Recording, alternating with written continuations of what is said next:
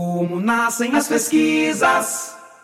PPG com o FJF.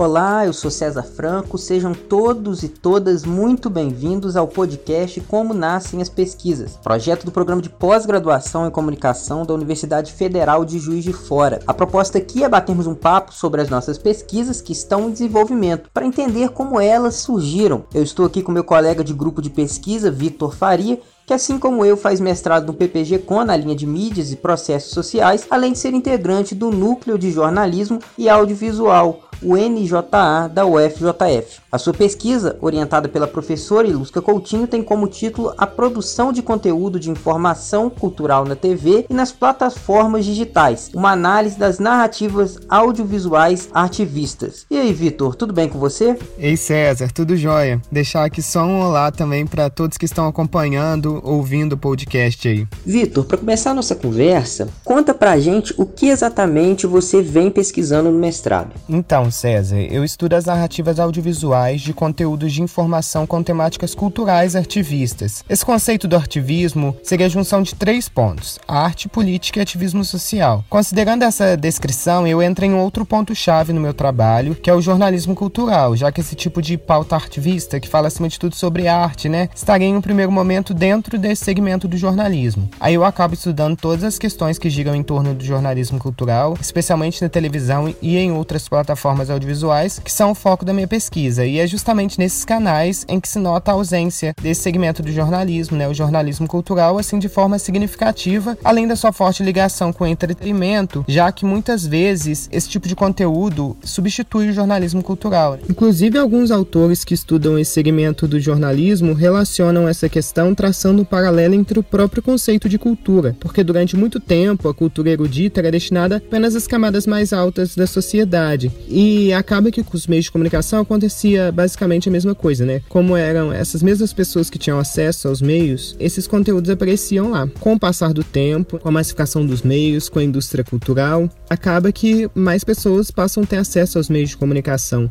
E ao invés desses conteúdos permanecerem lá para que essas pessoas pudessem conhecer essa cultura que muitas vezes ela não tinha acesso, né? Acaba que não é isso que acontece. Quando a gente vai estudando a história do jornalismo cultural, o que se percebe é que há uma substituição do jornalismo cultural por conteúdos que estão ali apenas para promover a distração, que não produzem nenhum tipo de informação, como eu identifiquei no decorrer da minha pesquisa. E como nasceu a sua pesquisa? Você consegue dizer motivos específicos que influenciaram nessa escolha dessa temática? Consigo dizer sim, César. Foram alguns motivos e situações que me fizeram escolher esse assunto, mas para explicar, acaba que eu preciso voltar um pouco no tempo, porque essa justificativa se relaciona com a minha própria escolha pelo jornalismo. É, já que na escola, por exemplo, eu não tinha muita essa pretensão de fazer comunicação e jornalismo porque eu era muito tímido, em primeiro lugar, e em segundo lugar, porque eu tinha uma ligação maior com as matérias de exatas. Só que eu tinha o costume de entregar entregar trabalhos como produções audiovisuais, então eu criava matérias. E uma vez uma professora minha falou: Vitor, por que, que você não faz jornalismo? Só que por conta de todas essas questões, é, eu achei que não é o que parecia fazer mais sentido para mim naquele momento, né? Até que eu comecei a fazer teatro, isso me ajudou a perder um pouco da timidez e eu consegui perceber a partir do teatro que eu poderia também, de alguma forma, mesmo que lá fosse interpretando, né? É, eu poderia me comunicar, né? Em um palco, estar em uma posição de evidência me comunicando. Aí acabou que o teatro me colocou muito mais próximo da cultura, né, do que eu já era. Sempre gostei muito de música, gostava de tocar violão. Aí acabei optando por fazer jornalismo e na faculdade meus projetos sempre foram ligados ao audiovisual, nas disciplinas, nos mergulhões. Quando tinha possibilidade, eu sempre optava em fazer matérias para editoria de cultura, até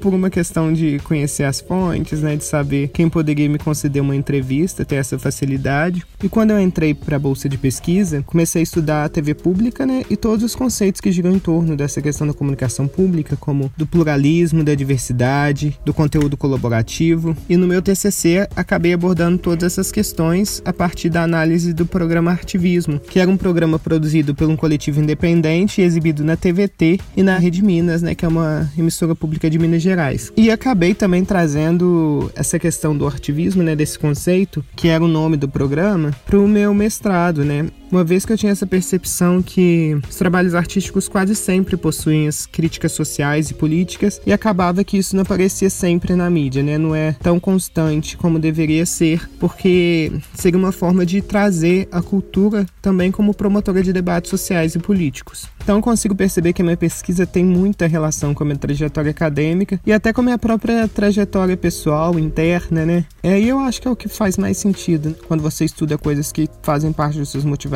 pessoais, que são coisas que fazem diferença para você, que você estuda para que possa fazer diferença também para outras pessoas, né? Para finalizar agora, conta pra gente o objetivo da sua pesquisa. Por que você considera importante estudar esse assunto? Desde quando eu criei o projeto pela primeira vez até hoje, ele já passou assim por algumas mudanças, mas o meu objetivo principal seria identificar, né, como são construídas as narrativas audiovisuais dos conteúdos considerados artivistas em diferentes canais de comunicação. A ideia é investigar as propostas e formas de abordagens que cada um dos canais analisados possui. Então eu fiz essa escolha porque eu acredito que a arte e a cultura têm um papel social importante e estiveram e estão, né, ainda presentes de forma contestadora em diversos períodos marcantes da nossa história. Alguns autores dos estudos culturais mostram ainda que a arte influencia muito na construção das identidades, por exemplo. Então, eu, como jornalista, sabendo do potencial que a comunicação causa na vida das pessoas, entendo que as pautas culturais precisam ser tratadas de forma um pouco mais aprofundada. A informação precisa ir além de onde acontece um espetáculo ou, sei lá, quando será lançada uma música de trabalho, principalmente quando esse conteúdo artístico apresenta questionamentos sociais e políticos. Muito obrigado, Vitor. Quero deixar um abraço também para o pessoal que nos acompanhou Estamos encerrando mais um episódio do podcast Como Nascem as Pesquisas. Se você curtiu e quer saber mais dos trabalhos que são desenvolvidos no nosso programa de pós-graduação, você pode acessar o nosso site www.ufjf.br/ppgcom. Nos siga também nas redes sociais, no Facebook ppgcom UFJF e no Instagram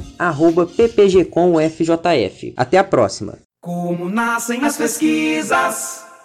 PPG com o FJF.